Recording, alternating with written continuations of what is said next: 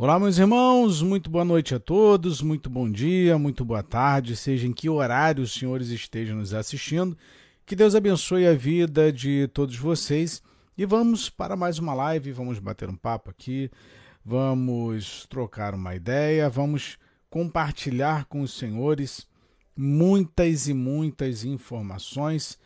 Ah, mas o tema principal hoje, meus irmãos, que eu quero compartilhar com os senhores é sobre a igreja de Laodiceia. Nós vamos falar hoje sobre a igreja de Laodiceia, tá bom? Vamos falar com relação ao comportamento dela é, e principalmente como identificar o comportamento das igrejas em nossa atual era porque felizmente muitos é, de nossos irmãos ah, ainda não chegaram à compreensão ou ao entendimento é, de como como entender o funcionamento é, e, e, analisar o funcionamento é, de, de uma igreja, sabe? As pessoas, infelizmente, muitos dos nossos irmãos é, estão alheios com, com relação a isso. As pessoas simplesmente não conseguem é, identificar o que é uma igreja, o que é um comportamento inadequado de uma igreja e o que é, o que seria, ou pelo menos o que deveria ser é, o comportamento ético cristão, o comportamento adequado para uma igreja. Tá bom? Então, em decorrência disso, nós vamos é, batendo um papo aqui com vocês, tá bom? Jean Paulo, boa noite, querido, seja muito bem-vindo, que Deus te abençoe, tá? Deus te abençoe. É, é, digo, o estudo, é, é, é, hoje ele é um estudo, tá? É um material ah, que eu é, já havia preparado há, há, muitos anos, eu tenho ele guardado. então acredito que de alguma forma esse, esse conteúdo, esse material, ele vai é, nos esclarecer, vai é, trazer alguma, alguma luz para todos nós, tá bom? Então, de, eu faço os votos de que os senhores é, curtam muito essa essa essa live, tá bom? Vamos lá, então nós vamos falar sobre a igreja de Laodiceia. Laodiceia ela é marcada por uma igreja é, dita em Apocalipse, é, uma igreja que, que, que não quer, é, não quer não quer passar por nada, né? igreja que, é, que não quer passar por, por dificuldades, é uma igreja mimada, é uma igreja é uma igreja que foge ah, de suas responsabilidades, certo? É... Então, nós vamos falar sobre isso.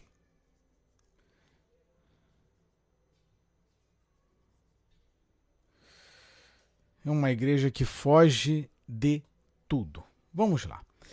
É, mas para ilustrar isso, Diz assim Apocalipse, capítulo 3, no versículo 20: Eis que estou à porta e bato. Se alguém ouvir a minha voz e abrir a porta, entrarei em sua casa e com ele cearei e ele comigo. Então, há uma vontade do Senhor, há um desejo do Senhor de é, ter parte com a sua igreja, com aquelas pessoas que compõem a igreja certo? Então aqui é uma predisposição do nosso Senhor de que ele está diante da porta, batendo a porta, e se alguém atender e quiser ter comunhão com ele, então ele mesmo diz que será e terá com essa pessoa, com esse grupo, com essa igreja. Vamos é, nós vamos criar uma jornada desde Gênesis para que haja compreensão nós vamos fazer uma viagem de Gênesis a Apocalipse para entender como que essa igreja atual ela é tão mimada. É uma igreja que não quer saber de nada, é uma igreja politizada, é uma igreja rica, é uma igreja abastada, é uma igreja que só quer saber de pão, circo e diversão. Vamos lá. É, Gênesis capítulo 4, versículo 2 diz: é, em, alguns momentos eu vou, eu, em alguns momentos eu vou acelerar tá, a leitura, porque tem muita coisa para passar para os senhores. É um estudo de fato, tá bom? É, e deu à luz mais a seu irmão Abel. E Abel foi pastor de ovelhas e Caim, lavrador da terra. E Abel também trouxe dois primogênitos das suas ovelhas e da sua gordura. E atentou o Senhor para Abel e para a sua oferta. Gênesis 4, 4.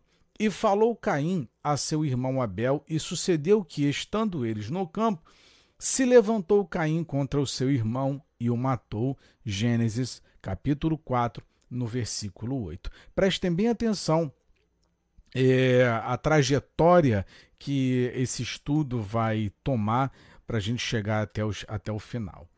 Os hebreus e o povo falou contra Deus e contra Moisés.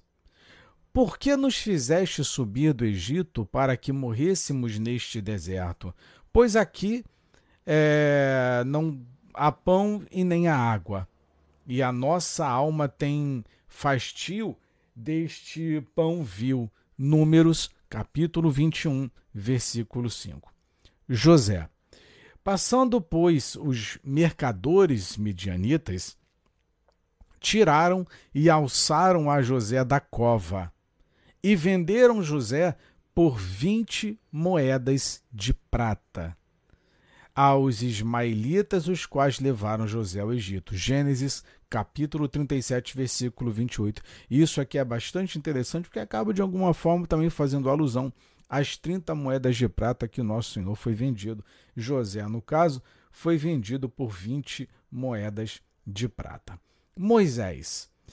Ah, então nós falamos sobre Abel, José e segue agora Moisés. Pela fé entendemos que os mundos, pela palavra de Deus, foram criados de maneira que aquilo que se vê não foi feito do que é aparente. Pela fé, Abel ofereceu a Deus maior sacrifício do que Caim, pelo qual alcançou o testemunho de que era justo, dando Deus testemunho de seus dons, e por ela, depois de morto, ainda fala.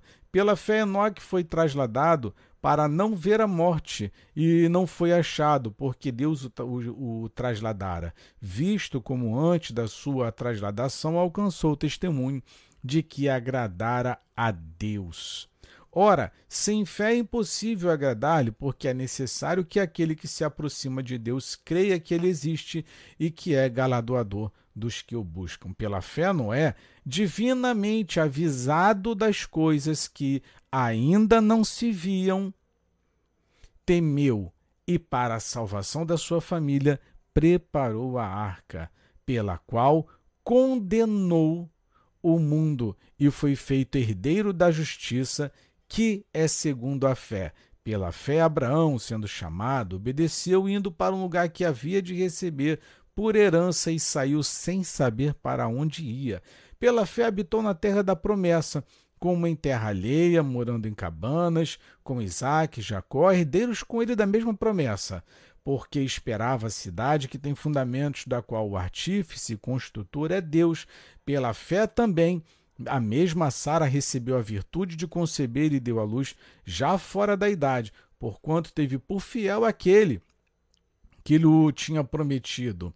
Ah, por isso também, ah, de um, é, e esse já amortecido, descenderam tantos em multidão como as estrelas do céu e como a areia inumerável que está na praia do mar. Todos estes morreram na fé sem terem recebido as promessas, mas vendo-as de longe e crendo-as e abraçando-as, confessaram que eram estrangeiros e peregrinos na terra. Hebreus, capítulo 11, versículos 3 ao 13. Daniel. Ah, Evanilda, boa noite, querida. Que Deus abençoe sua vida. Obrigado pelo carinho, obrigado pela companhia. Daniel. Então o rei Daniel ordenou que trouxessem a Daniel e lançaram numa cova, é, na cova dos leões. E falando o rei, disse a Daniel: O teu Deus, a quem tu continuamente serves, ele te livrará. Nós vamos juntar ao final dessa live. Almir, boa noite, querido, seja bem-vindo.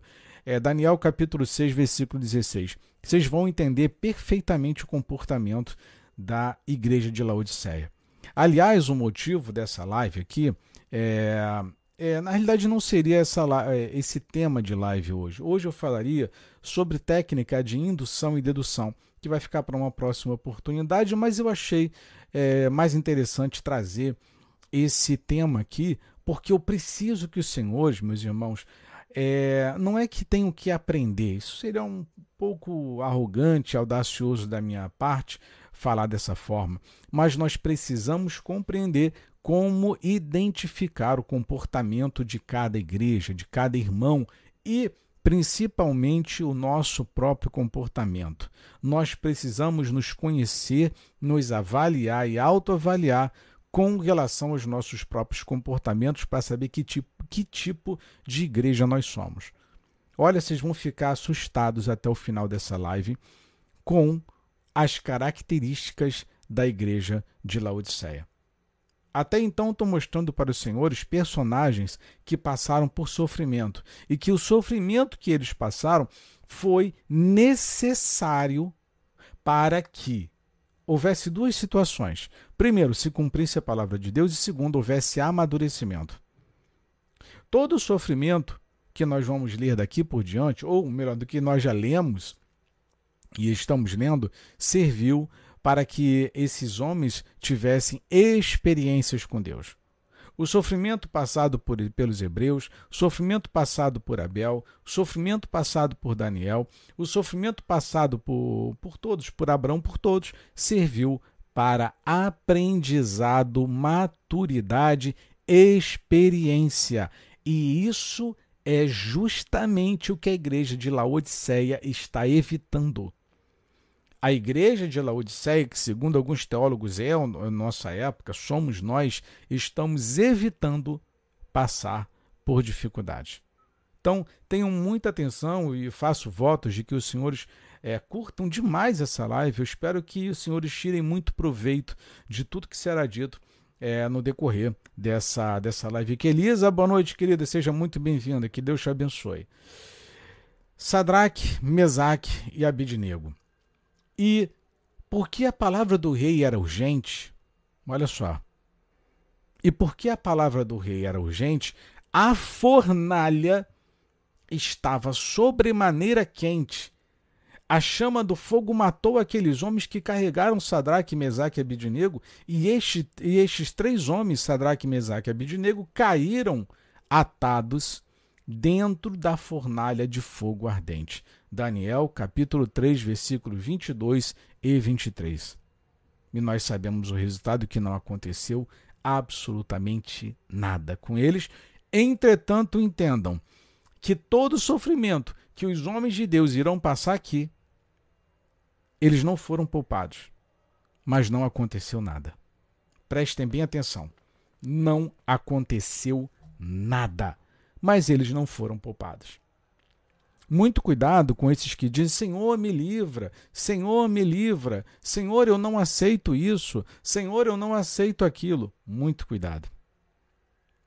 Deus pode estar pretendendo ter experiências com você e você está buscando evitar. Presta bem atenção onde a gente vai chegar nisso aqui. E o mais interessante vai ser a leitura final. A leitura final dessa live vai ser a mais impactante, a mais importante. Talvez você não tenha é, tido essa visão até hoje do que fizeram com a igreja de Laodiceia. Certo? Maiara, é, será que hoje em dia existe essa fé igual a deles? Nós vamos ver até o final. O que, exatamente isso que é o, é, é o objetivo da live, Maiara, de mostrar o que, que aconteceu com a fé da igreja de Laodiceia que somos nós. E quem provocou isso? Olha, vocês vão ficar boquiabertos com essa live. Não posso ter, dizer que será a melhor live já realizada, mas a quantidade de informações e reflexões aqui serão de suma importância. É, Ivanildo, acho que essa parábola desses jovens é muito lido. É, Deus entrou com eles na fornalha. Vamos lá. Jó. E disse o Senhor a Satanás: Eis que tudo que ele tem está na tua mão. Somente contra ele não estendas a, tuas mão, a tua mão. E Satanás saiu da presença do Senhor. Jó, capítulo 1, versículo 12.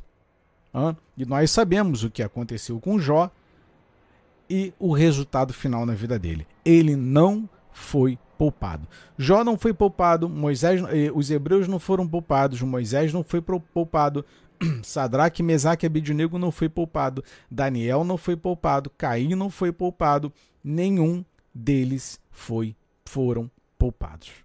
Continuando.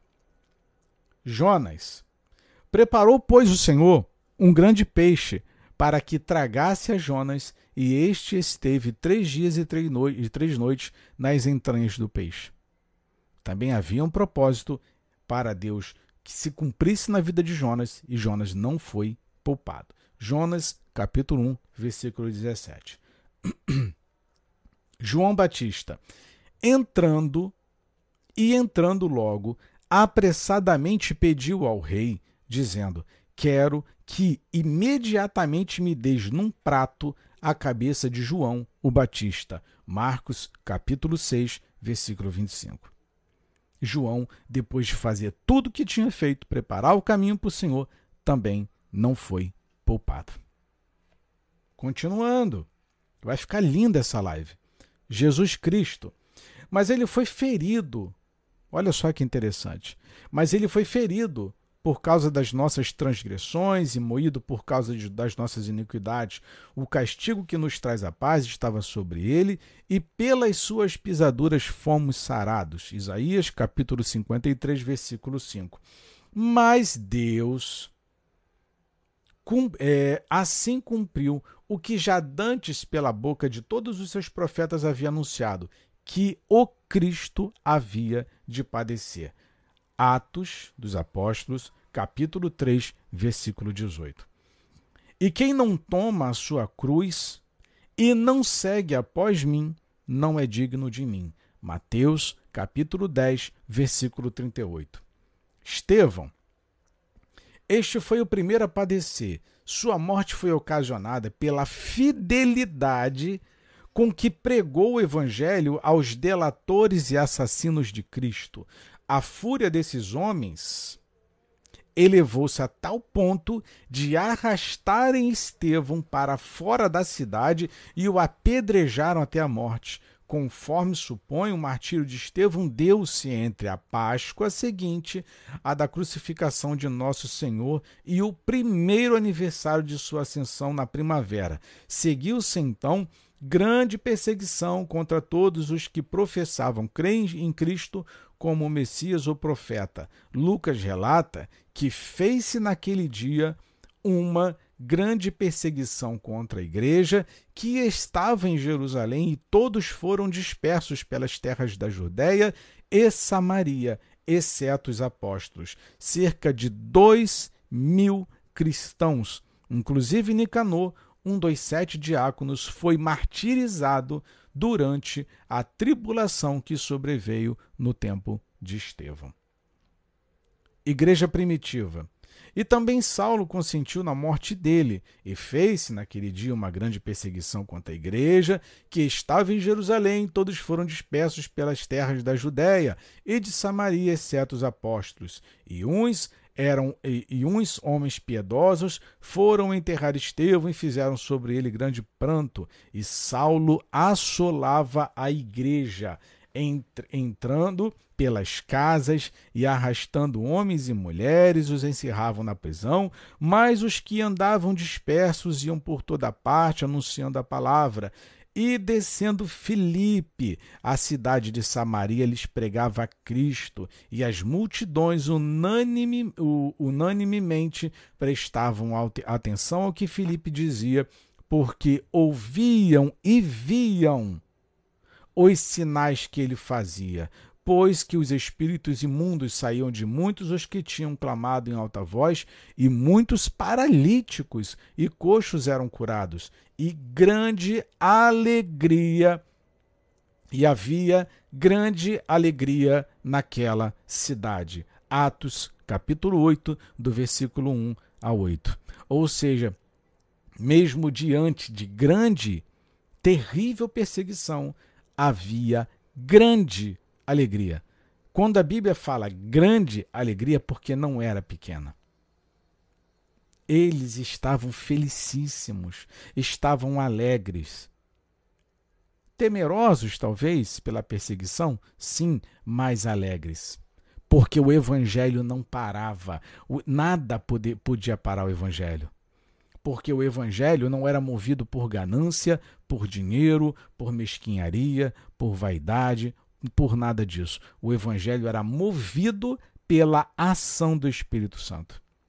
Era isso que tornava tudo muito alegre, tudo muito feliz, mesmo diante das atrocidades que Paulo levava contra a igreja, a igreja permanecia alegre. Isso é maravilhoso. É, Ivanilda, Deus usou os seus servos é, e todos tiraram uma morte cruel, o ministério é, não revelado até aqui. É, porque, como as aflições de Cristo são abundantes em nós, assim também é abundante a nossa consolação por meio de Cristo, segundo as Coríntios capítulo 1, versículo 5. Tu, pois, sofre comigo as aflições como bom soldado de Jesus Cristo. 2 Timóteo, capítulo 2, versículo 3. Indagando que tempo é, ou que ocasião de tempo o Espírito de Cristo que estava neles indicava, anteriormente testificando os sofrimentos que a Cristo haviam de vir e a glória que se lhes havia de seguir. 1 Pedro capítulo 1, versículo 11. E todos, olha só que interessante, que lindo isso daqui. E todos os que piamente querem viver em Cristo Jesus padecerão perseguições. Essa foi a orientação que Paulo deixou para Timóteo. E todos os que piamente querem viver ou seja, se você quiser viver a Cristo Jesus, padecerão perseguições. Vai padecer perseguições. 2 Timóteo, capítulo 3, versículo 12. Porque a vós vos foi concedido em revelação a Cristo não somente crer nele, como também padecer por ele. Filipenses, capítulo 1, versículo 29. Lindo demais isso aqui. Meus irmãos, não tenham medo. Não tenham medo. Meus irmãos, não sejam covardes. Não permita com que nada parem vocês. Inclusive tem um versículo que fala algo extraordinário que é não tem, acho que é Paulo que fala, não tendes limites em vós, mas estáis limitados em vossos próprios afetos. Meus irmãos, você não tem limite. Não tem limite para um cristão. É incrível, é impressionante como que eles conseguiam tirar de uma tragédia, de uma perseguição, a alegria. É impressionante. Quando a gente lê isso daqui, nós ficamos maravilhados com o poder e a capacidade que tem o Espírito Santo. O Espírito Santo não é para você ficar rodando, não, para ficar revelando, não. O Espírito Santo é para te dar condições, inclusive psicológicas e do teu próprio corpo, de suportar qualquer tipo de problema e adversidade. Isso é maravilhoso. Maravilhoso. Hã? E a igreja de Laodiceia, ela não quer sofrer. Todos eles padeceram. Abel padeceu, Moisés padeceu, Abraão padeceu, ah, a José padeceu, Daniel padeceu, Sadraque, Mesaque e Abidnego ah, é, padeceram, João Batista padeceu, todos eles, Jeremias padeceu, todos eles, e hoje a igreja não quer padecer, A igreja gostosona hoje de Laodiceia não quer passar por nada. Hã? Ela se acha num direito de ser rica, abastada, formosa, poderosa e intocável. Hã? Presta bem atenção onde isso vai chegar. Olha, eu tenho certeza absoluta, meus irmãos, absoluta, que as orações dos senhores a partir desse instante vai mudar. Elas vão mudar. Eu tenho certeza, eu tenho convicção de que o que, o que estamos falando aqui, o que será dito daqui por diante, vai transformar a tua vida e a forma de como você vai enxergar o Evangelho e a forma de como você vai se comportar como cristão. Eu tenho certeza absoluta disso. Roberta, obrigado pelo carinho. Rosalvo, um beijo, querido. Te abençoe. Jean Paulo, seja bem-vindo. Obrigado, querido. É, Rosalvo, palavra de fé, amém. A Ivanilda Max, é maravilhoso. Meu pai é, tá, tá, tá na minha frente, clamei ao Senhor e ele voltou um milagre. Amém. Amém por isso, irmã. Fico feliz. Obrigado por compartilhar com você um pouquinho da sua experiência. Vamos lá.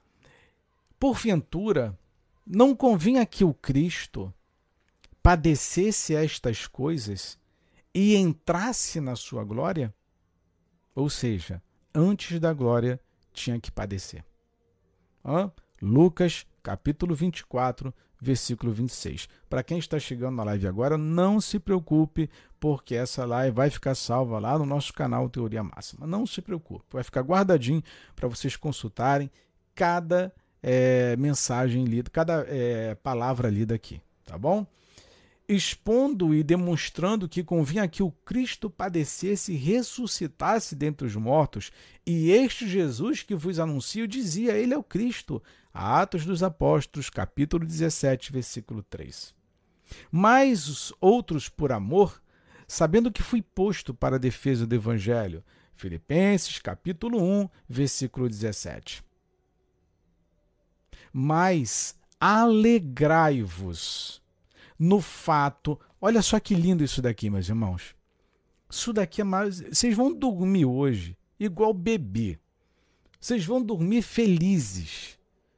Olha só que lindo. Mas alegrai-vos no fato de serdes participantes das aflições de Cristo, para que também na revelação da sua glória vos regozijeis e alegreis.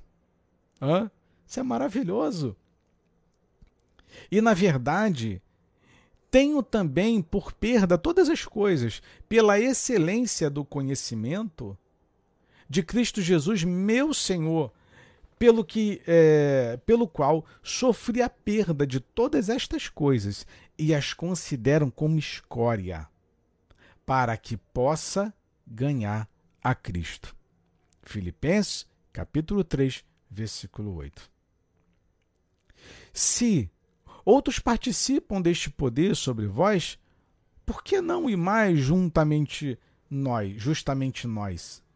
Mas nós não usamos deste direito, antes suportamos tudo, para não pormos impedimento algum ao evangelho de Cristo. 1 Coríntios, capítulo 9, versículo 12. Vou ler de novo, que isso aqui é lindo demais.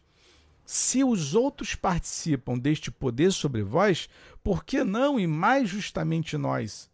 Mas nós não usamos deste direito. Antes, suportamos tudo para não pormos impedimento algum no Evangelho de Cristo. Isso é maravilhoso. Regozijo-me agora no que padeço por vós, e na minha carne cumpro o resto das aflições de Cristo pelo seu corpo, que é a igreja. Colossenses capítulo 1, versículo 24. De maneira que nós mesmos nos gloriamos de vós nas igrejas de Deus por causa da vossa paciência e fé, e em todas as vossas perseguições e aflições que suportais. 2 Tessalonicenses, capítulo 1, versículo 14. Porque, como as aflições de Cristo são abundantes em nós, assim também é abundante a nossa consolação por meio de Cristo. 2 Coríntios, capítulo 1, versículo 5. Meus irmãos, tomai, por exemplo, de aflição e paciência os profetas que falaram em nome do Senhor. Tiago, capítulo 5, versículo 10.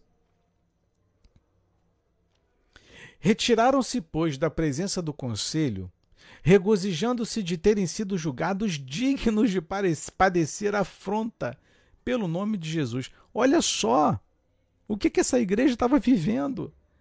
Retiraram-se, a igreja, retiraram-se, pois, da presença do conselho, regozijando-se de terem sido julgados dignos de padecer. Eles foram condenados.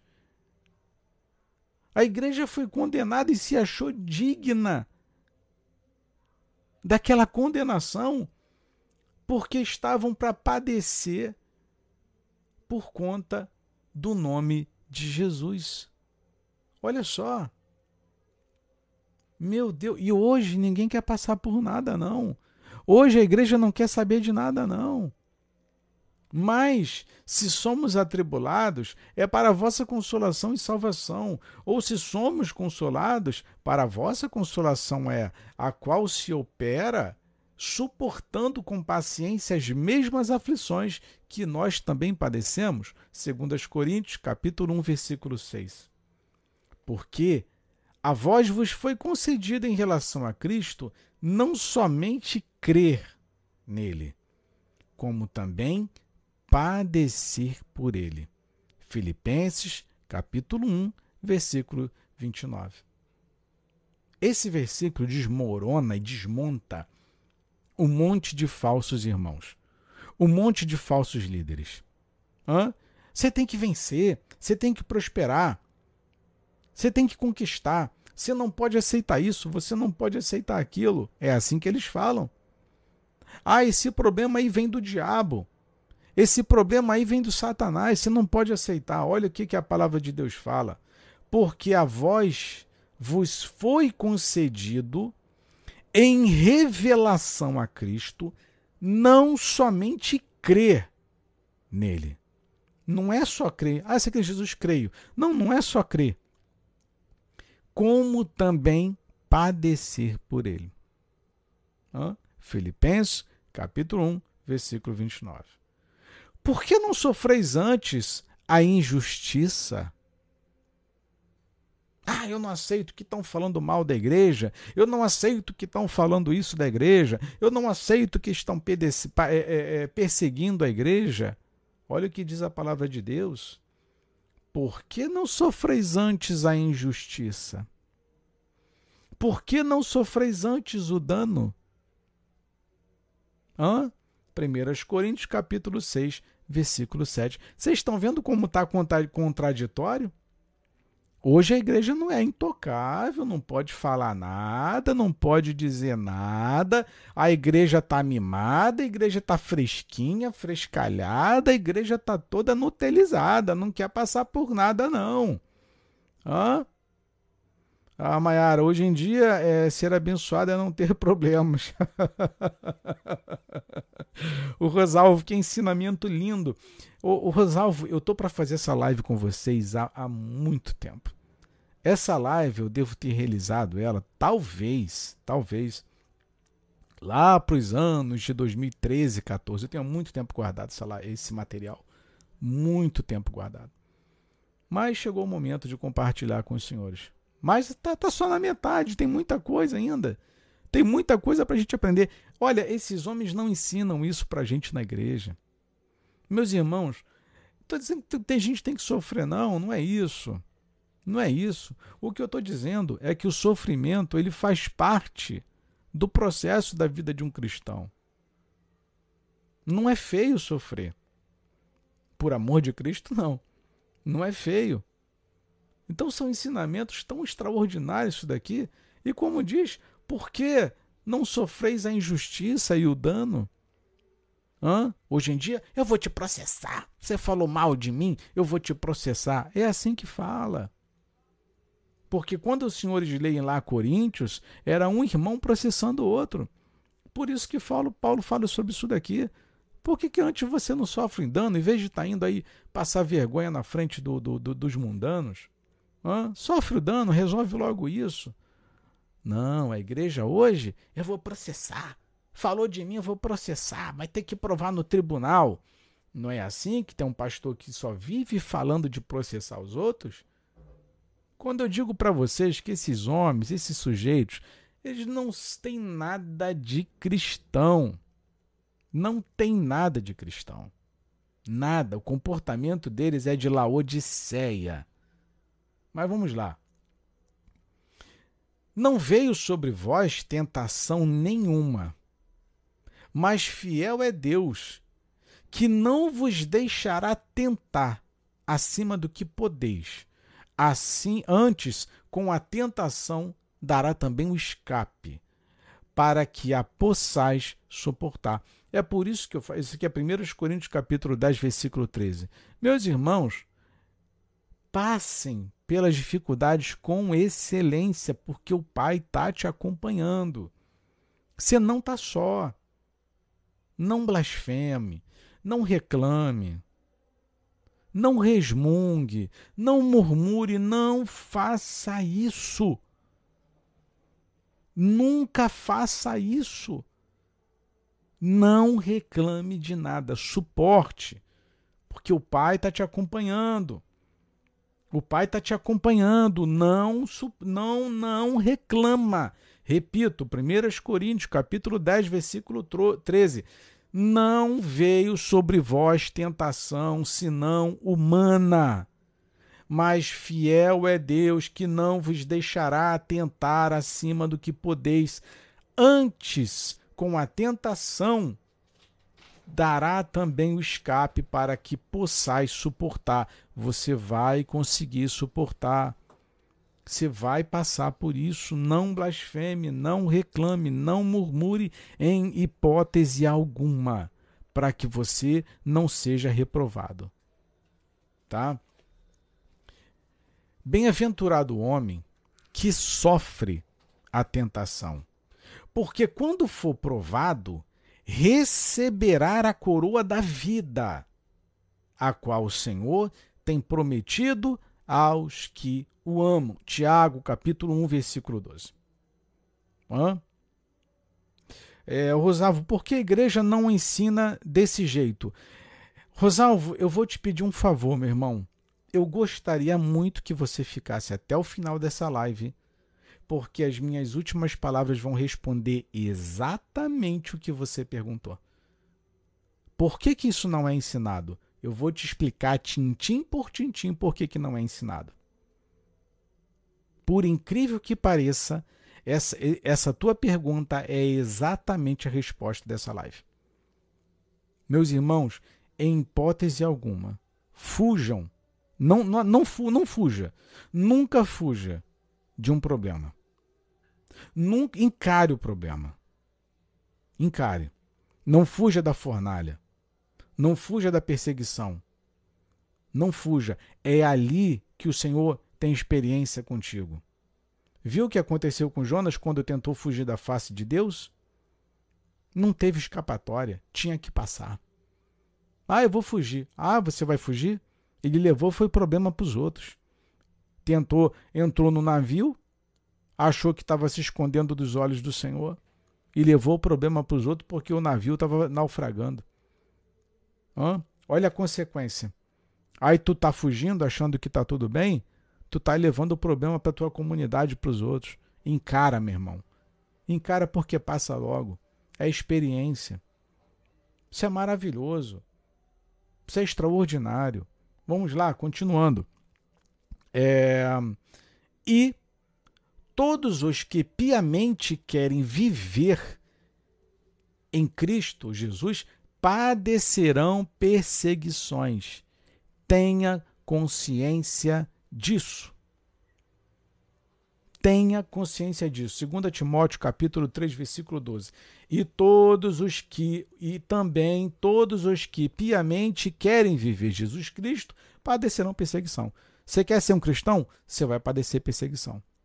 Você quer servir Jesus? Você vai ser perseguido. Você levantou a bandeira de Jesus? Se prepara que, que, que, que vai ter problema. Hã? Ah, Ivanilda, graças a Deus aqui aprendemos isso é, nos cultos de ensino. Fico feliz por isso, minha irmã.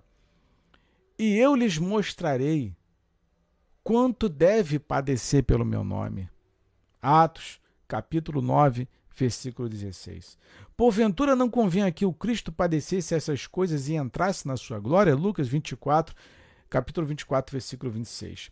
Tu, pois, sofre comigo, sofre as aflições como um bom soldado de Jesus. 2 Timóteo, capítulo 2, versículo 3. Por que não queremos, irmãos, que ignoreis a tribulação que nos sobreveio na Ásia?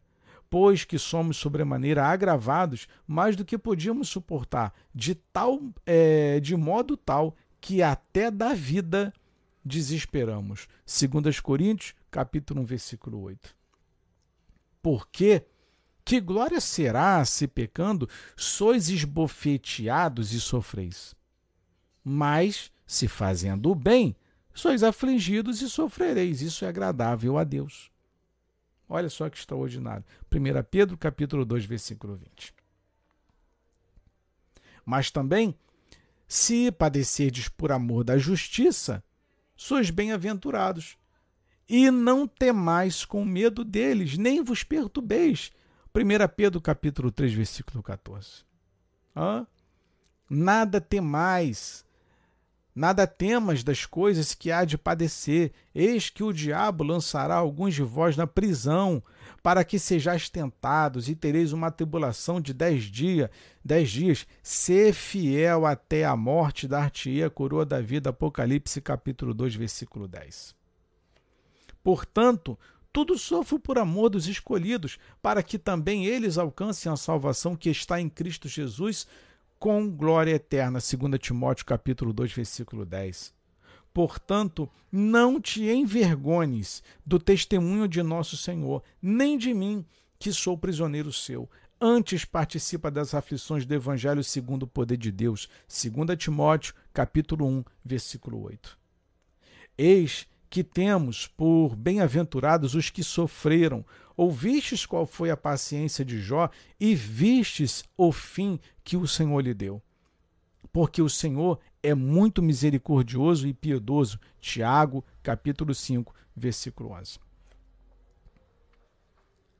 Vamos falar sobre Tiago maior. O próximo Marte mencionado em Atos dos Apóstolos é Tiago, filho de Zebedeu, e prestem bem atenção nessa história que é maravilhosa. Filho de Zebedeu, irmão mais velho de João e parente de nosso Senhor. Sua mãe, Salomé, era prima de Maria. Este, segundo é, martírio, aconteceu antes de se completar dez anos da morte de Estevão. Tão logo foi designado governador da Judéia, Herodes Agripa, com o propósito de reconciliar-se com os judeus, suscitou intensa perseguição aos cristãos. No intuito de dar um golpe eficaz, lançou-se contra os seus dirigentes. Não podemos deixar de mencionar o relato de um eminente escritor primitivo, Clemente de Alexandria. Conta-nos ele que, quando Tiago era conduzido ao lugar de martírio, seu acusador foi levado ao arrependimento e, caindo-lhe aos pés, pediu perdão e confessou-se cristão. Decidindo ainda que o apóstolo não receberia sozinho o, o, a coroa do martírio, juntos foram decapitados Assim, Tiago, o primeiro Marte apóstolo, recebeu, decidido e bem disposto, aquele cálice afirmara ele ao nosso Salvador, estava pronto a beber. Timão, é, é, Timão e é, Pármenas sofreram martírio na mesma época, o primeiro em Filipos, o segundo em Macedônia. Estes acontecimentos ocorreram em 44 depois de Cristo. Mas olha só que extraordinário. Tiago estava para ser morto e o acusador dele se converteu e foi morto junto. Tiago estava para ser decapitado. O cara que estava acusando por andar com o Tiago acabou se convertendo. Olha só que lindo isso aqui, cara. Que lindo. Felipe nasceu em Betsaida, o apóstolo Felipe nasceu em Betsaida, na Galiléia, trabalhou diligentemente na Ásia Superior e sofreu martírio em Heliópolis, na Frígia, foi açoitado, lançado no cárcere e depois crucificado em 54, no ano 54 depois de Cristo. Lindo, né? Mateus, apóstolo Mateus, era cobrador de impostos, nascido em Nazaré, Galiléia, escreveu seu evangelho em hebraico, que depois foi traduzido para o grego por Tiago Menor. Os cenários de seu labor foram é, Pártia e Etiópia. Este último também foi cenário de seu martírio. Foi assassinado com uma alabada na cidade de é, Nadaba no ano ah, 60 depois de Cristo.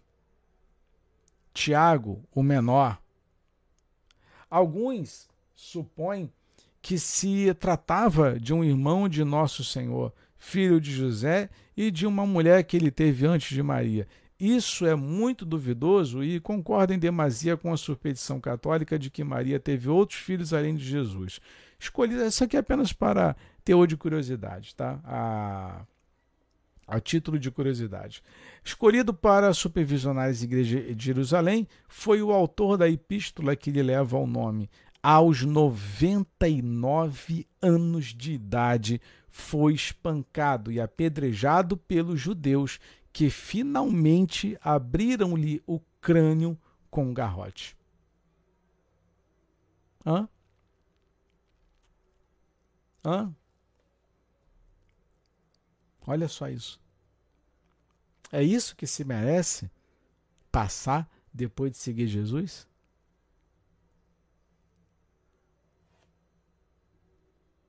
Mas hoje, ai, não pode falar da igreja, não. Hoje tem que ter é, é, é, político na, na igreja.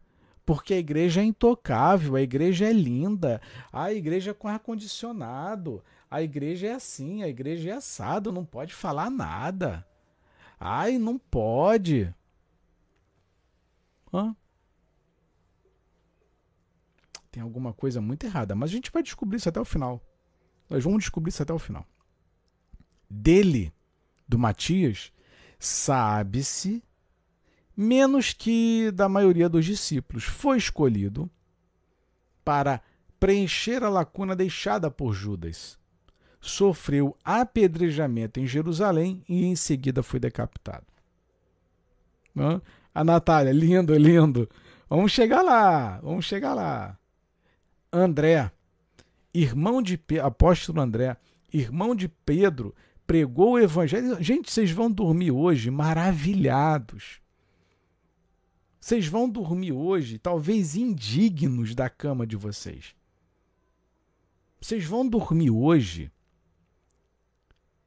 vocês vão tomar o café de vocês amanhã indignos e vão falar: Eu não mereço o que eu tenho. Nós não merecemos o que temos. Tem mais de 10 anos que eu fiz esse estudo aqui. Irmão, é, é, André, irmão de Pedro, pregou o evangelho a muitas nações da Ásia. Ao chegar, porém, a Edesa, foi preso e crucificado. As extremidades de sua cruz foram fixadas transversalmente ao solo, daí a origem do nome Cruz de Santo André. Apóstolo Marcos, filho de judeus e da tribo de Levi, supõe-se que foi convertido ao cristianismo por Pedro, a quem serviu como amanuense e, sobre a sua supervisão, escreveu seu evangelho em grego.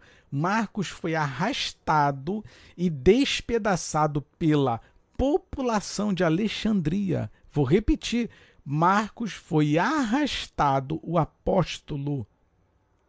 O apóstolo Marcos foi arrastado e despedaçado pela população de Alexandria na grande solenidade do ídolo Serapis tendo terminado sua vida terrena em mãos implacáveis.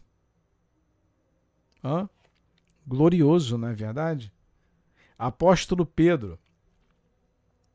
Dentre muitos outros santos, o bem-aventurado apóstolo Pedro foi condenado à morte crucificado em Roma, segundo escreveram alguns. Outros, contudo, não sem boas razões, duvidam disso. É, Egéspino conta que o povo, ao perceber que Nero procurava razões contra Pedro para matá-lo, rogou insistentemente ao apóstolo que fugisse da cidade. Persuadido pela insistência deles, Pedro dispôs-se a fugir. Ao chegar, porém, à porta, viu o Senhor Jesus Cristo que lhe vinha ao encontro, adorando-o, Pedro indagou, abre aspas, Senhor, para onde vais? Ao que ele lhe respondeu, Vou para ser de novo crucificado.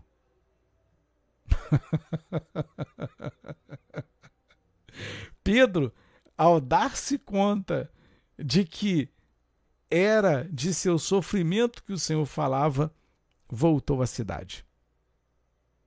Jerônimo afirma que foi crucificado de cabeça para baixo por petição própria, por julgar-se indigno de ser crucificado da mesma maneira que seu Senhor. Então a história conta que Pedro foi obrigado a sair da cidade. Só que chegando ele às portas, Jesus apareceu para Pedro e falou: Senhor, o senhor está indo para onde? Aí Jesus, eu estou indo ser crucificado de novo. Aí Pedro volta. Quando Pedro vê Jesus falando aquilo, Pedro volta. Pedro volta. Hã? Aí ele vai ser crucificado. Cara, são, são situações, meus irmãos. É, isso aqui é emocionante demais. Isso aqui é emocionante. Isso é das coisas mais lindas. Isso aqui é lindo demais, cara. Apóstolo Paulo. A Rosalva, a igreja precisava ouvir isso. Vai ficar salvo lá, querido, lá no, no, no canal.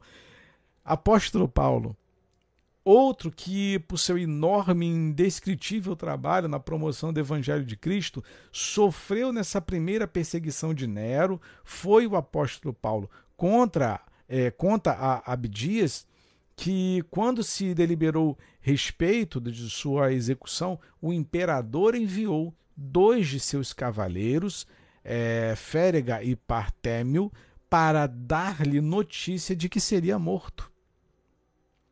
Ao chegarem ao apóstolo, que instruía o povo, pediram-lhe que orasse por eles para que crescem. Paulo garantiu-lhes que creriam em breve e seriam batizados diante de seu túmulo. Logo vieram os soldados e o levaram ao lugar de execuções, onde, depois de haver orado, ofereceu o seu pescoço à espada. Judas escritor de uma das epístolas universais, era comumente chamado de Tadeu. Foi crucificado em Edesa no ano de 72 depois de Cristo. Tomé, chamado Dídimo, pregou o evangelho em parte aí na Índia, onde ao provocar a ira dos sacerdotes pagãos, morreu atravessado com uma lança. Vocês estão vendo o que, que esses homens estão. O que, que eles passaram por causa do evangelho? Eu, eu tenho feito é, vídeo para vocês com relação ao que está acontecendo aos irmãos na Nigéria. Vou até me atualizar depois.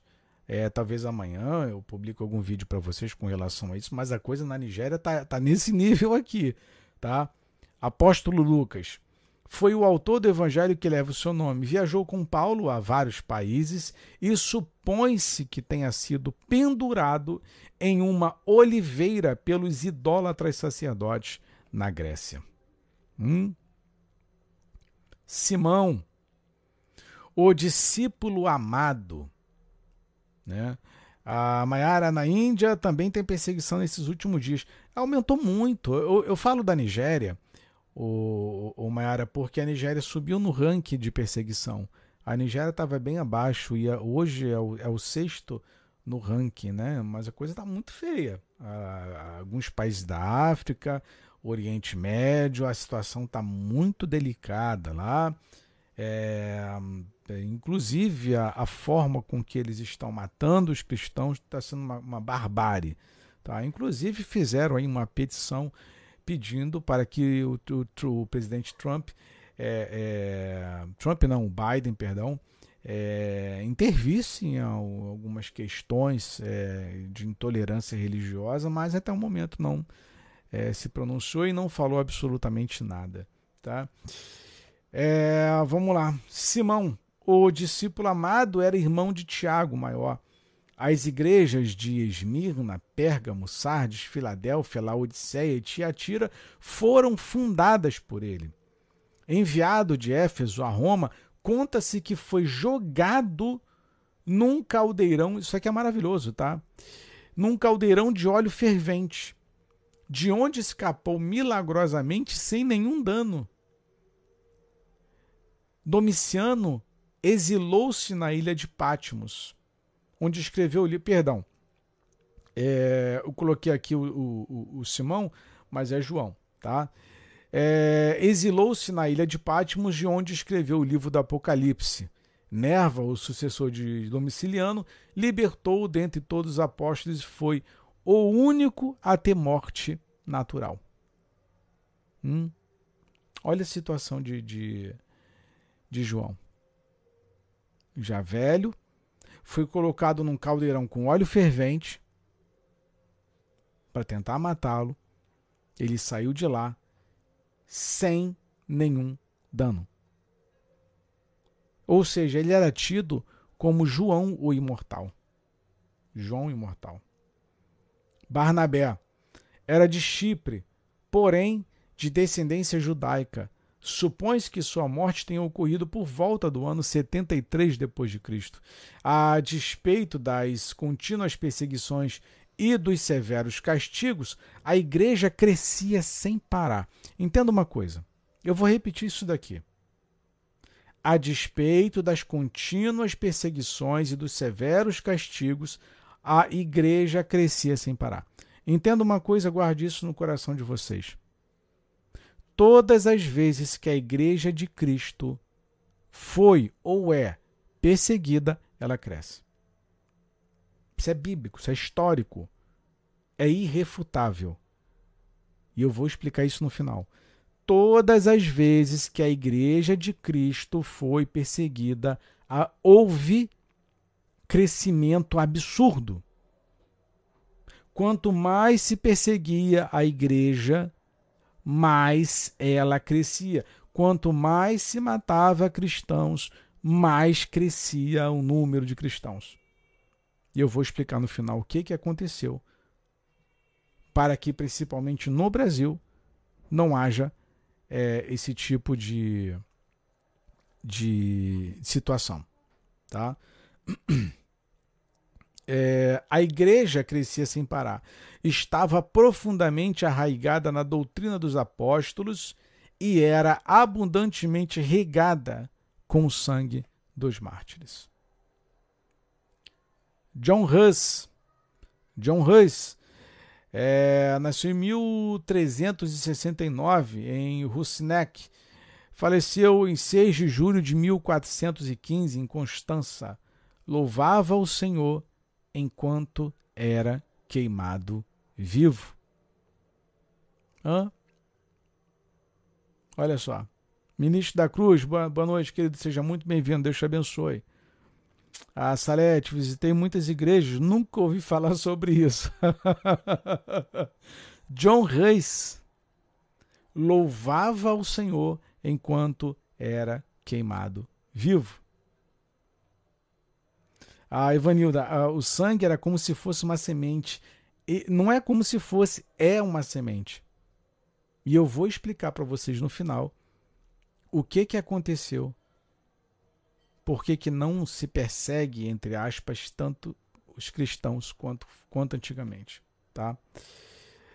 É, cristãos na Inquisição Papal. Todos os tipos de torturas absurdas. Isso aconteceu no ano de 1230. Tá? É, eu faria uma live sobre isso. Já estudei sobre isso, não sou nenhum especialista em Inquisição Papal, mas é um assunto que eu não traria é, de forma específica. É pesado, é atormentador, tá? É, não é adequado, inclusive para mulheres, é um assunto muito. É, é tenso, é muito pesado. Tá? Eu não, não gosto de falar, de entrar nesse mérito, nesses assuntos é, de forma propriamente. Tivemos é, de 1933 a 1945 o Holocausto Judeu, 6 milhões de mortos. A perseguição nunca parou. E por fim, chegamos à igreja de Laodiceia. Então nós viemos de Gênesis, desde Abel, passamos por vários personagens e chegamos à igreja de Laodiceia. Entenda. A igreja de Laodiceia, meus irmãos, ela é marcada pela igreja que não quer sofrer. É a igreja Nutella, mimada, politizada, rica, abastada. Eu quero que os senhores entendam é, dessa live em diante como identificar uma igreja verdadeira, um irmão verdadeiro. E como saber se você é um cristão verdadeiro também. Certo? E ao, e ao anjo da igreja de Laodiceia escreve: Isto diz o Amém, a testemunha fiel e verdadeira, o princípio da criação de Deus. Conheço as tuas obras, que não és frio nem quente, quem deras fosse foras frio ou quente, Assim, porque és morno e não és frio nem quente, vomitar-te-ei da minha boca. Como dizes, rico sou e estou enriquecido e de nada tenho falta, e não sabes que és um desgraçado, miserável e pobre, cego e nu, aconselho-te que de mim compres ouro provado no fogo, para que te enriqueças, e roupas brancas para que te vistas, e não apareça a vergonha da tua nudez, e que unjas os teus olhos com colírio para que vejas. Olha só as características dessa igreja. Completamente perdida. Rica, influente, abastada e perdida. Hã? Veja se não é igual hoje. Eu repreendo e castigo a todo quantos amo. Se, olha só que isso aqui como é lindo. Eu repreendo e castigo a todos quantos amo. Não foi assim que aconteceu com os personagens que nós demos para os senhores anteriormente? Deus não amava todos os outros e permitiu que acontecessem atrocidades em suas vidas? O problema é que nós temos é, um processo falho no nosso pensamento de achar que, inclusive, a própria igreja, as igrejas, as denominações colocaram que, como tem um slogan, né, pare de sofrer, não aceite o sofrimento. Sofrimento é uma coisa, sofrer por Jesus é outra. Passar por sofrimento de mundo é uma coisa, passar pela perseguição por conta do evangelho é completamente diferente. As igrejas estão fazendo com que você evite passar por isso. Isso não é vergonhoso, muito pelo contrário, isso é glorioso. Eu repreendo e castigo a todo quantos amo. Se, pois, zeloso e arrepende-te. Eis que estou à porta e bato. Se alguém ouvir a minha voz e abrir a porta, entrarei em sua casa e com ele cearei e ele comigo. Ao que vencer lhe concederei, lhe concederei que se assente comigo no meu trono, assim como eu venci e me assentei no, é, com meu pai no seu trono. Presta bem atenção que isso aqui é muito importante, que o legal é você ler as entrelinhas, são as palavras. Jesus diz, ao que vencer, lhe concederei que se assente comigo no meu trono. Dois pontos. Aí tá bonito, né? Aí tá lindo. Ao que vencer, lhe considerei que se assente comigo no meu trono. Aí todo mundo quer. Mas vencer o quê? Hã? O que, que tem que vencer? Aí ele diz: Assim como eu venci. O que que Jesus venceu? Hum? O que que Jesus venceu? sofrimento, escárnio, açoite, cruz, humilhação. O que que ele venceu? Você quer se assentar no trono? É uma promessa. Isso aqui é a promessa, tá? Isso daqui é a promessa. Ao que vencer, lhe concederei. Isso aqui é maravilhoso demais. Isso aqui é lindo demais. Ao que vencer, lhe concederei que se assente comigo no meu trono, assim como eu venci. Aí tu pensa, venceu? Jesus venceu o quê? E me assentei com meu Pai no meu trono. Essa talvez seja uma das maiores promessas já realizadas e realizadas não, feitas na Bíblia. Feitas na Bíblia. É por isso que eu ignoro muita gente que fica aqui, olha, Deus me mostra, Deus me revela. Oh, não quero saber de nada disso não. O que eu quero está lá em cima. O que eu quero está lá em cima. Jesus venceu chicotada, Jesus venceu a cruz. Jesus venceu o sofrimento. Jesus venceu a humilhação. Tudo que um corpo humano possa suportar e passar, ele venceu. É isso, as humilhações, as traições, tudo. É nós precisamos como cristãos passar por tudo isso com excelência. E o mais legal disso é que ele já coloca aqui uma promessa para quem vencer. Isso que é o mais lindo, que é o mais extraordinário. Tem uma promessa para quem vence. Apocalipse, capítulo 3, versículo 14 ao 21. Igualmente, quando vir de todas estas coisas, sabei que ele está próximo às portas. Mateus, capítulo 24, versículo 33. E eis que estou à porta e bato. Se alguém ouvir, se alguém ouvir, você quiser ouvir a minha voz, abrir a porta, entrarei em sua casa e com ele cearei ele comigo. Isso aqui é maravilhoso. Isso aqui é extraordinário, meus irmãos. Ter a oportunidade, o privilégio de ter Jesus ceando conosco todos os dias, isso é lindo demais. É lindo demais. Apocalipse capítulo 3, versículo 20. Agora vamos lá.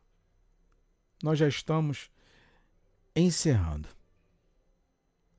Aí eu respondo o comentário do irmão é, que perguntou por que, que isso não está sendo contado mais.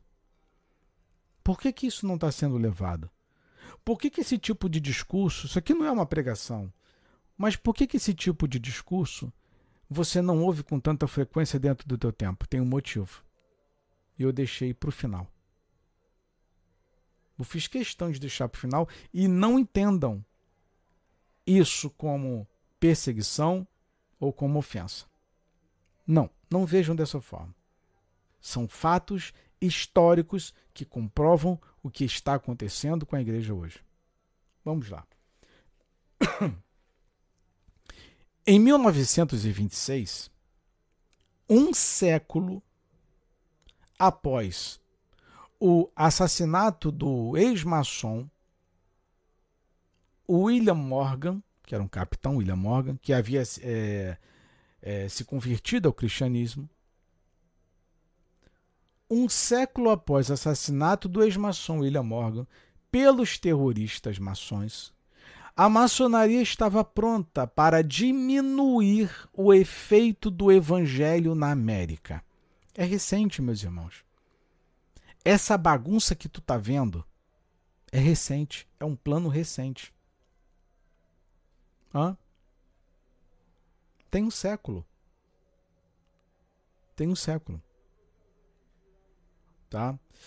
Em 1926, a maçonaria deu ordem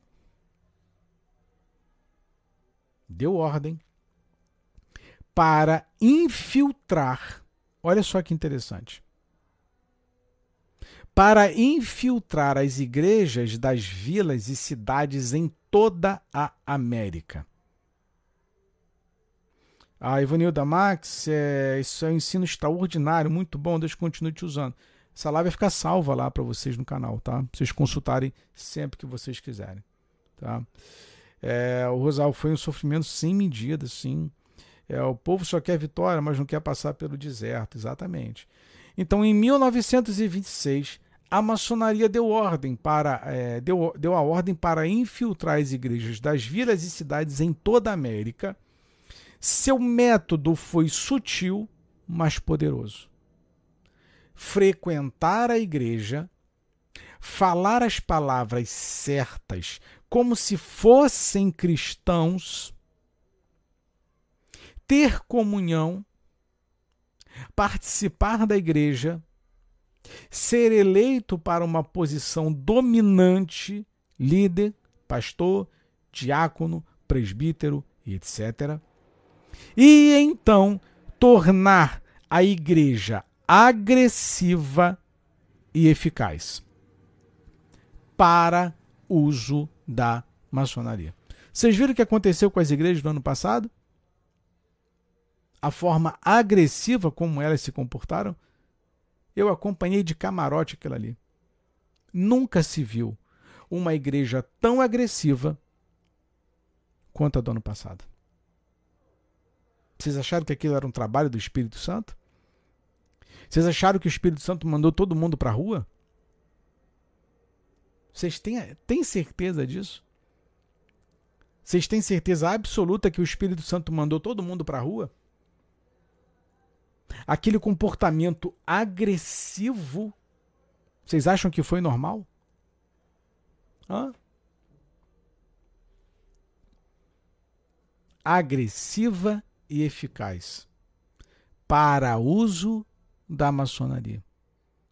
As igrejas estão todas envolvidas com dinheiro, com o poder midiático, com poder político, com banco, envolvida com tráfico de um monte de coisa e todo mundo achando normal. Agressiva e eficaz. Um plano traçado há mais de 100 anos. Hã? E perfeito. Só que ninguém percebeu todo mundo achou natural. Desde então, a apostasia da fé já está oficializada por Satanás. Está escrito em 2 Tessalonicenses, capítulo 2, versículo 3: Ninguém de maneira alguma vos engane. Porque não será assim a vinda de Cristo sem que antes venha a apostasia e se manifeste o homem do pecado, filho da perdição, o anticristo, o Gadô. Hum? Foi assim que aconteceu. A igreja vinha caminhando muito bem. Foi isso que eu tentei mostrar para os senhores. Que desde Abel até Atos, até Apocalipse, a igreja vinha super bem. Fazendo seu papel, os profetas cumprindo a sua missão, fazendo o que deveria fazer, que era alertar, orientar, mostrar o caminho é, que o povo havia se, é, se perdido, estava se perdendo, se corrompendo com outros deuses, deitando com mulheres estranhas, se envolvendo com com deuses pagãos, e os profetas ali volta, volta, volta, volta, volta, abandona isso. Se os senhores pararem para analisar friamente, o comportamento da igreja hoje é tal e igual ao de Judá e de Israel no passado, sempre se envolvendo com os pagãos. Mas eles achavam aquilo natural, como nós achamos natural hoje.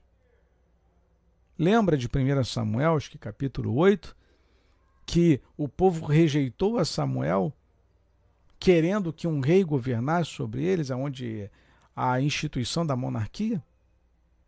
Não, nós não queremos mais você, não, Samuel. Nós queremos um rei, como todos os outros têm. Hã? Aí o que, que Deus fez? Tá bom, vou conceder é o que vocês querem. Então tá bom, toma aí. Aí Deus permite com que o rei assume. Só que tem uma série de regras, de imposições que tornam o povo mais escravo do que nunca. Fala, então tá bom, já que vocês querem que um rei governe, então esquece que eu existo. Agora é tudo com o rei. E ele vai subjugar todos vocês.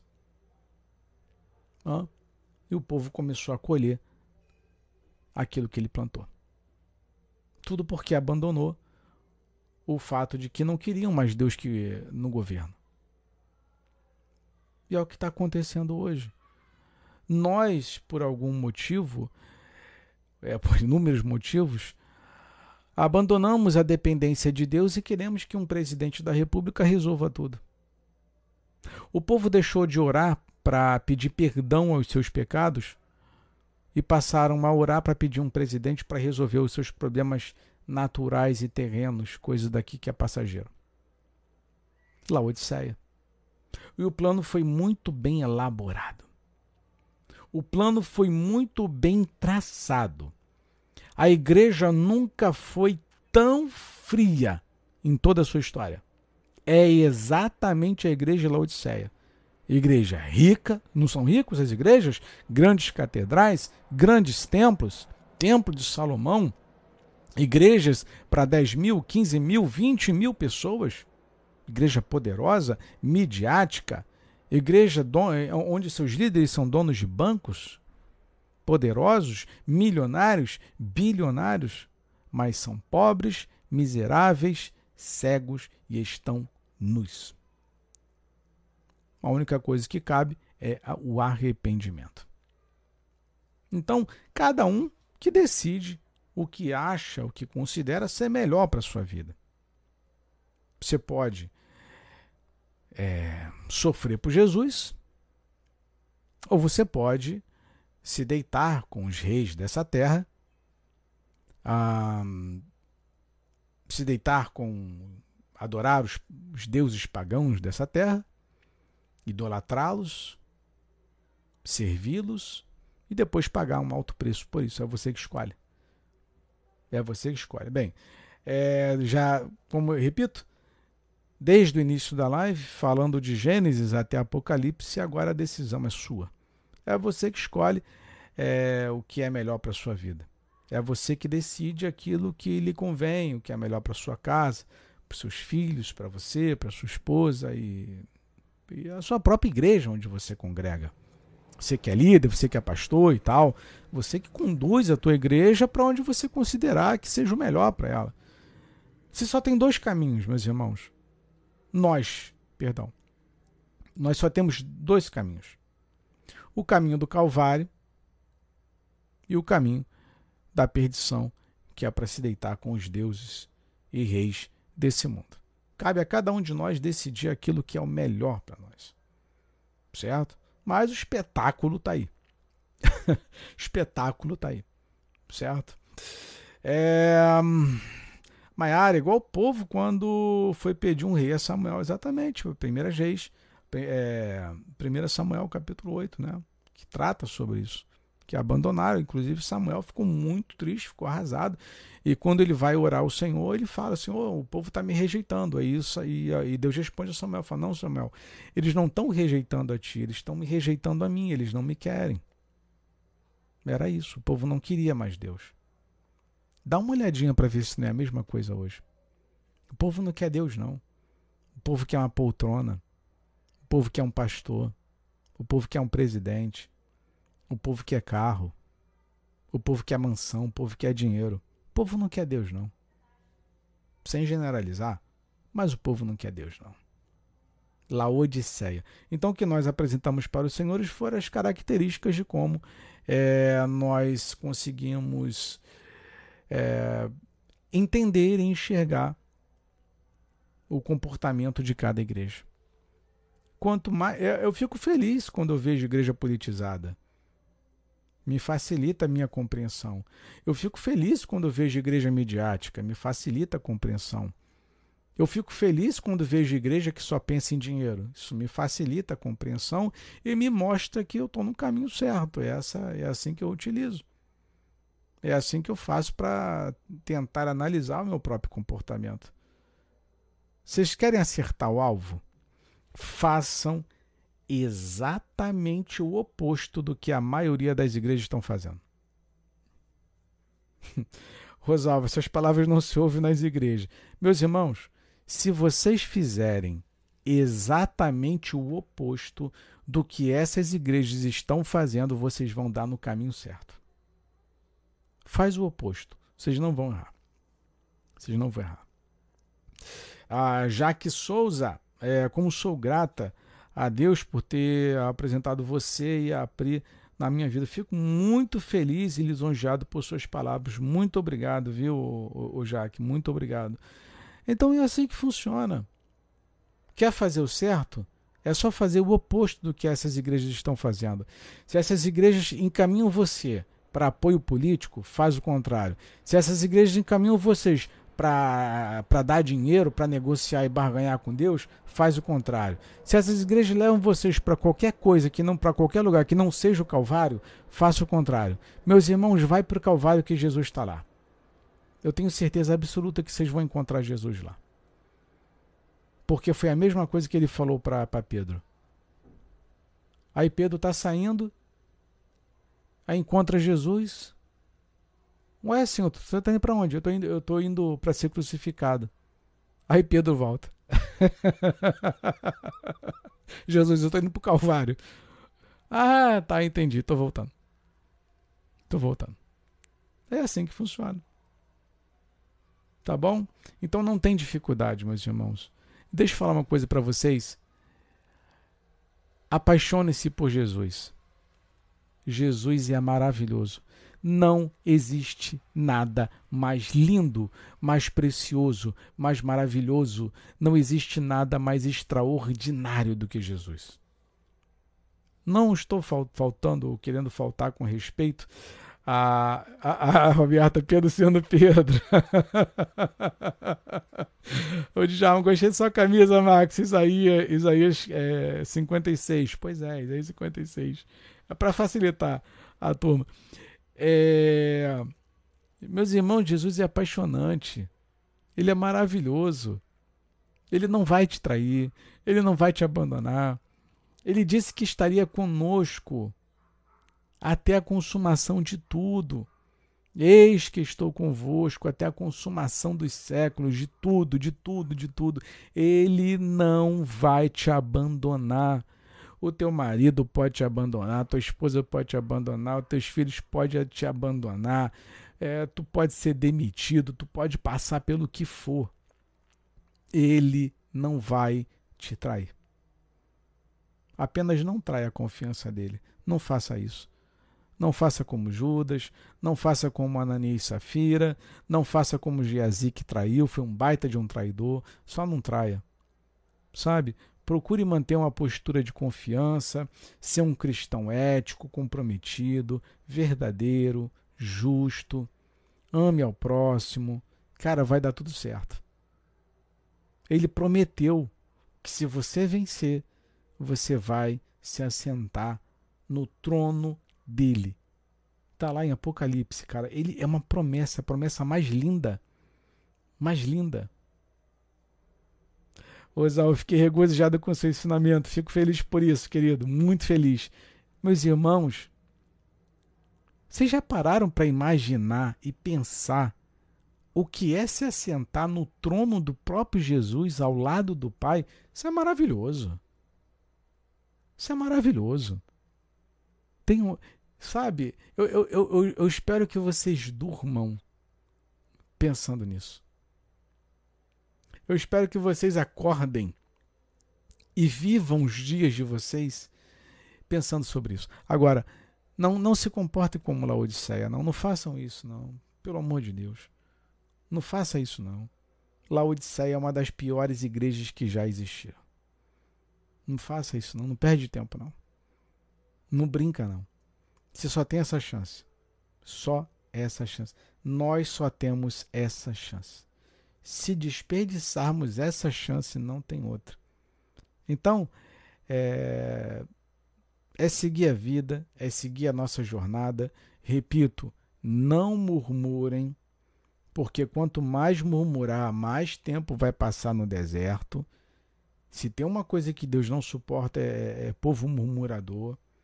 Não faça isso. Não murmure, não reclame. Esteja alegre. Veio perseguição, mantenha alegria. Veio, veio perseguição, problema, doença, dificuldade. Busque força, alegria do Senhor. Sabe? Não murmure em hipótese alguma.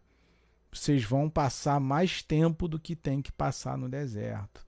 Quanto mais murmurar, mais tempo vocês vão ficar no deserto. Não faça isso. Não faça isso. Tá? Então tudo aqui é aprendizado. Tudo aqui é aprendizado. E eu tenho certeza absoluta que os senhores vão passar por excelência, com excelência, por isso tudo. É passageiro, é rápido, termina rápido, é um, é um piscar de olhos. Vai passar rápido. Rápido. A Ana Nascimento, é, nossa, suas palavras foi uma injeção de ânimo, como é, minha mãe diz, Max. É, Max é um homem cheio do Espírito Santo. Obrigado, Ana. Fico muito feliz pelo seu comentário. É, Djalma, hoje só agradeço. E é isso, eu estava com essa live para fazer para vocês já há muito tempo. Eu tenho ela guardada há mais de 10 anos. Eu já tinha feito é, essa live já há muito tempo no meu antigo canal, que eu havia perdido, é, que eu perdi na realidade. E hoje eu senti tocado de, de trazer para os senhores essa, essa live, como de, de esse assunto, esse tema. É, eu, eu, digo, hoje eu falaria sobre técnicas de indução e dedução, mas fica para uma próxima oportunidade e achei mais né, achei necessário falar sobre isso com os senhores hoje. Então, até por conta, né, em decorrência do momento que nós estamos vivendo, da, dessa loucura né, climática, é, questões de tensões de, de política e tantas outras coisas mais, sabe? Eu tenho percebido que muitos irmãos estão tanto ah, ansiosos, é, estão preocupados e têm manifestado suas preocupações. Eu não quero isso, cara. Eu não quero isso. Eu não quero ver meus irmãos ansiosos, eu não quero ver os meus irmãos preocupados. Eu quero que vocês estejam alegres. Por quê? Porque tudo isso é sinal de que papai está voltando. Tudo isso é sinal de que o pai está vindo nos buscar. Acabou. Acabou. É sinal da volta. É sinal da vinda. Então vocês têm que estar alegres com isso, estejam alegres, alegres, alegres, alegres, alegres, alegria do Espírito Santo, alegria do Senhor, alegria de Deus, estejam, tenham a paz do Senhor, tenham a paz de Deus nos corações de vocês, pelo amor de Deus. Não tem por que reclamar, não tá difícil, irmão, tá difícil para todo mundo. Mas pior ficará se blasfemar, pior ficará se murmurar. Não façam isso tudo, por exemplo, tem um Jó como experiência. Passa, passa, vai, vai passar, passa, tudo passa. Tá bom? É, Roberto, obrigado pela live. Que Deus continue te abençoando, te dando força. Obrigado, querida. É, Rosalvo, essa live foi muito interessante para mim, valeu a pena. Obrigado.